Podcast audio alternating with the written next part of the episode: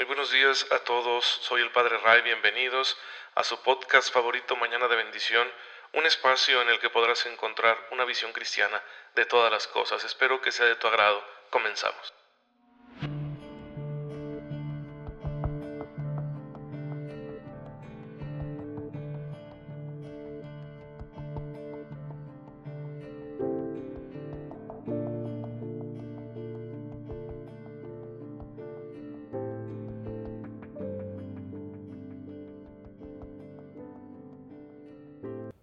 Muy feliz jueves eucarístico, queridos hermanos. Soy su amigo el Padre Ray. Les envío un cordial saludo, un fuerte abrazo. Espero que se encuentren de lo mejor, cuidándose mucho porque aún nos encontramos en esta situación de pandemia. Y bueno, hay que ser muy, pero muy prudentes a la hora de salir, a la hora de realizar nuestras actividades diarias. Recuerden que siempre los jueves la Iglesia nos propone una devoción especial a la presencia eucarística de Jesucristo nuestro Señor. Hay que pedir hoy la gracia de tener esa oportunidad, ese encuentro con Cristo, que quizá no podrá ser de manera presencial para la mayoría de, de ustedes, porque no podemos acudir a una misa presencial, porque estamos limitados en el contacto con el sacramento eh, físicamente. Sin embargo, podemos pensar en ello y adorar a Jesús y decir, Señor, eh, gracias y perdónanos y ayúdanos más. Siempre podemos relacionarnos así con el Señor precisamente al pensar que Él está presente en este sacramento, porque su presencia es amorosa, es por nosotros, es por nuestro bien, se ha querido quedar en la Eucaristía por nuestro bien, por amor a nosotros. Y bueno, hermanos, pues eh, sin este alimento de fe, aunque sea así de forma espiritual solamente, no podemos avanzar nosotros.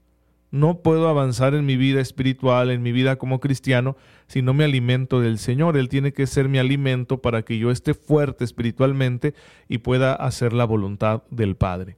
De manera que si quiero alcanzar la santidad, me es necesario este alimento. Y pues ya saben que también, además de ofrecernos cada día una especial devoción, la Iglesia pone delante de nosotros la figura de algún santo y quisiera invitarles a conocer a San Paulino, no, perdón, San Félix de Nola. Paulino es otro, que también fue de Nola. Nola es una ciudad romana, en lo que hoy es Italia. Em, durante el Imperio Romano, en el siglo III, nace este hombre que de joven tuvo mucha inquietud espiritual, eh, conoció al Señor a temprana edad gracias a sus padres y después gracias al testimonio del obispo de la ciudad, de la ciudad de Nola, llamado Máximo, él quiso ser sacerdote y fue ordenado presbítero y se dedicó con gran celo a evangelizar especialmente a los pobres. Sin embargo, por aquel entonces se desató una cruenta persecución y a Paulino lo capturaron, perdón, a Félix lo capturaron. Es que después hay otro santo llamado Paulino, que es de la misma ciudad, por eso me estoy equivocando. A Félix lo capturaron, lo torturaron, pero él siguió profesando su fe, terminaron soltándolo el obispo Máximo, que ya era anciano y se encontraba enfermo, se había refugiado en un lugar desconocido para que no lo capturaran los romanos, y allí el presbítero Félix fue a cuidarlo.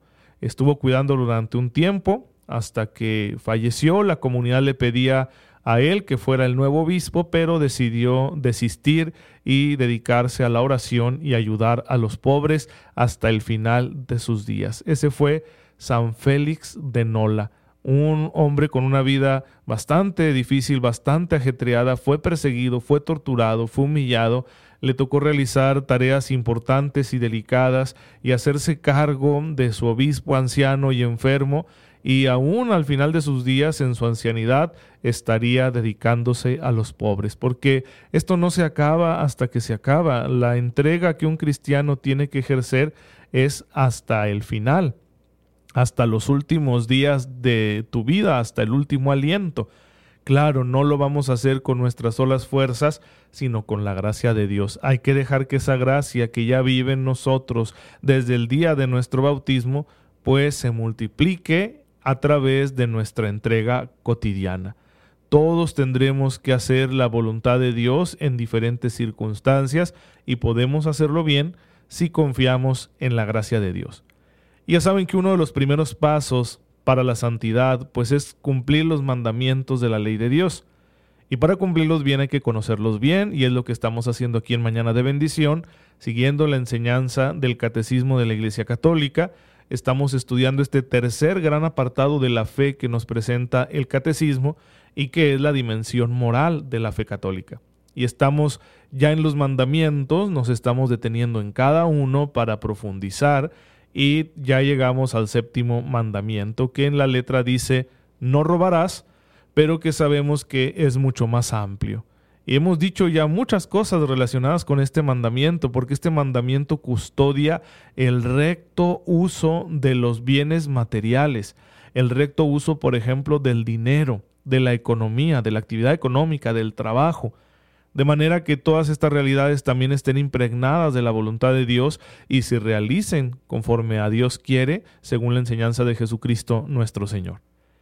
Y hoy lo que tenemos que señalar, que queda también bajo la autoridad de este mandamiento, eh, dice el catecismo, es la relación entre las naciones ricas y las naciones pobres. El mundo es así. Vivimos en distintos países, pueblos organizados cada uno a su manera, con una cierta soberanía que se reconocen los unos a los otros. No es fácil esta relación internacional entre las naciones. Y esto ha configurado que se den pues grandes desigualdades. Hay naciones muy ricas que tienen un desarrollo tecnológico, industrial y económico y muchas cosas más, educativo, de sistema de salud muy avanzado. En cambio, otras no han conseguido no solo un desarrollo suficiente para la vida digna de sus ciudadanos, sino ni siquiera lo básico en muchas ocasiones. Y además suelen ser naciones que están endeudadas, endeudadas le deben dinero a las otras naciones, a las naciones ricas. Y por si fuera poco, la mayoría de las veces las naciones ricas se han hecho ricas porque han explotado a las que hoy son pobres a través de lo que fue el proceso de colonialismo durante siglos. Y mm, tienen deuda las naciones ricas con las naciones pobres en ese sentido. Por eso debe existir una solidaridad entre las naciones. Además, en el mundo globalizado en el que vivimos, las políticas económicas están interconectadas, no son independientes. No puede un país aislarse y tener una política económica que no refleje cómo está la economía mundial. Por eso mismo el catecismo nos va a invitar a desterrar prácticas económicas financieras injustas, de manera que los recursos que cada ciudadano aporta al bien común a través de los impuestos y que las naciones administran sean recursos que estén orientados hacia el desarrollo moral, cultural y económico de todos los pueblos, especialmente de los más pobres. Entonces ese dinero que tienen en común las naciones, especialmente las más ricas, pues debe servir para ayudar a los pobres a alcanzar la escala de desarrollo que tienen las primeras. Sin embargo, esto tiene que hacerse con sabiduría, con responsabilidad, porque una de las cosas que detiene mucho el crecimiento de una nación es la corrupción. Tú puedes tener una serie de países ricos que están preocupados por los países pobres, eligen a uno y dicen te vamos a ayudar, te vamos a mandar tal cantidad de dinero que juntamos entre todos y eso viene desde nuestros ciudadanos que pagan impuestos y ahí te va. Sin embargo, si el gobierno de esa nación pobre que recibe el dinero es un gobierno corrupto, no lo va a aplicar en lo que tiene que aplicarse y por eso muchas veces no se alcanza el desarrollo, no porque no haya ayuda suficiente, ayuda internacional, sino porque el propio país no lo está administrando bien. Entonces, todas estas cuestiones que suenan muy políticas y lo son, también tienen una connotación moral y nosotros como hijos de Dios, como católicos, no somos ajenos a ello. Tenemos que interesarnos en eso. Es muy importante porque si no estaríamos mutilando nuestra vida de fe, quitándole el componente de la ética, de la moral, y eso no se puede hacer.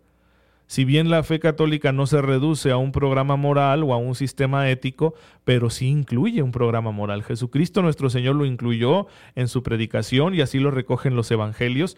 Y bueno, pues nosotros estamos llamados a conocer eso y vivirlo, no solo en lo privado, sino también en nuestra vida pública. A la hora de desarrollar el ámbito político de nuestra vida, de organizarnos como sociedad civil, de hacer elecciones, de elegir un gobierno, debemos nosotros transmitir estas ideas la responsabilidad moral que tienen las naciones ricas de ayudar a las naciones pobres y la responsabilidad moral de todos los gobiernos del mundo de administrar bien el dinero que es destinado al desarrollo. Todo eso forma parte de estas acciones cuya moralidad vigila el séptimo mandamiento. De manera que si yo no aplico bien esto, pues entonces estoy actuando contra el séptimo mandamiento estoy robando, estoy realizando una mala administración de los bienes económicos y mala moralmente hablando, porque a veces uno comete errores eh, al, al, usar su economía, pero no me refiero a eso, sino que con mala intención. Entonces es un acto de corrupción por parte de un agente gubernamental que impide que esos recursos que están destinados al desarrollo de las naciones más pobres llegue a sus destinatarios pues entonces es un pecado muy grave contra el séptimo mandamiento y podría ser nuestro caso. Y aquí en Mañana de Bendición no sé qué tantas personas que me escuchen trabajen en el gobierno, en sus respectivos países o, estados o municipios. Eh, no sé cuántos de ustedes están relacionados con el ámbito financiero. Pues bien, todo esto importa porque nuestro comportamiento laboral no es ajeno a la voluntad de Dios. Y el que cada sistema político, económico tenga sus reglas, no significa que yo como católico no deba actuar ahí como tal. No puedo quitarme el ser hijos de Dios a la hora de trabajar o a la hora de estar en un gobierno, pues sobre todo si soy un funcionario electo, no puedo decir, ay, me quito lo de ser hijo de Dios. Sí, no se trata de que yo use el puesto que me concede una sociedad democrática, por ejemplo, para imponer yo mi religión. Eso sería un abuso de mi labor. Sin embargo, no dejo de ser hijo de Dios y por lo tanto mis acciones están sometidas a una evaluación moral que no viene solo de los hombres y de la ley civil, sino que viene también de Dios. Y yo debo cuidar de que en mi comportamiento, en ese trabajo que estoy realizando, por ejemplo, como legislador, como funcionario público, yo no esté actuando contra el querer de Dios expresado en los mandamientos. Esto es de suma importancia y si lo viviéramos, pues entonces sí que tendríamos otro mundo. Por ahí decía, vi una viñeta de, Mafalda donde estaba viendo un papel y en el papel decía Declaración este, Universal de los Derechos Humanos. Y decía Mafalda, a ver si no nos pasa con esta como con la otra, ¿no? Y se refería a los diez mandamientos. E, efectivamente, los diez mandamientos son el fundamento de esta moral humanista que nosotros queremos vivir en las sociedades libres de forma que siempre se respete la dignidad de todos los seres humanos.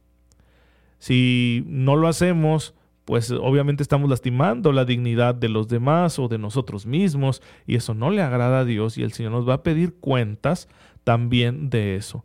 Así que es muy importante que en tu vida política, en tu vida laboral, en tu vida económica, no actúes como si no fueras hijo de Dios. No hagas una separación radical como si esos asuntos nada tuvieran que ver con tu fe, porque tienen mucho que ver. La fe tiene que ver con todo. La fe ilumina todas las áreas del ser humano de manera que nosotros cada una de esas áreas la vivamos según la voluntad de Dios pues eh, ahí está la tarea y Dios nos da la gracia para cumplirla, pero hay que entenderlo y asumirlo y hacerlo vida. Así que por eso estamos hablando en estos últimos episodios aquí en Mañana de Bendición de tantos asuntos de, economía, de política, del mundo del trabajo, eh, aspectos sociales de la vida humana, porque todos ellos no son neutros, tienen eh, una connotación moral y si hay una connotación moral, entonces nosotros los vamos a asumir desde la moral de la iglesia, desde la dimensión ética de nuestra fe. Y claro que en todo ello, pues tiene que ver mucho el Señor, porque Él es el que está confiando estas realidades en nuestras manos. Y si no las usamos bien, el día del juicio también seremos preguntados acerca de eso.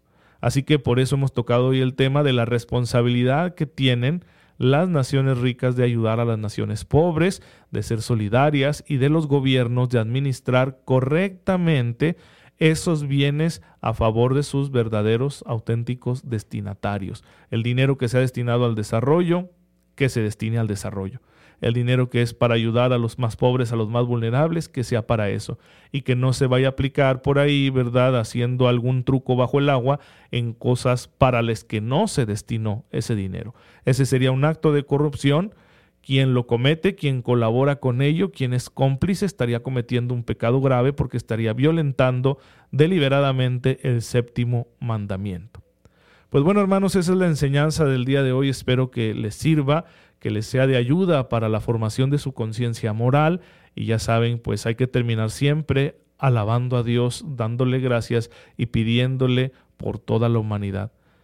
Señor, te bendecimos porque nos permites tener lo suficiente para llevar una vida digna y aún compartir con quienes menos tienen. Ayúdanos a hacerlo siempre con generosidad y rectitud según tu voluntad, tanto en lo personal como en lo comunitario. Tú que vives y reinas por los siglos de los siglos. Amén. El Señor esté con ustedes. La bendición de Dios Todopoderoso, Padre, Hijo y Espíritu Santo, descienda sobre ustedes y les acompañe siempre. Hermanos, muchas gracias por estar en sintonía con su servidor. Oren por mí, yo lo hago por ustedes y nos vemos mañana, si Dios lo permite.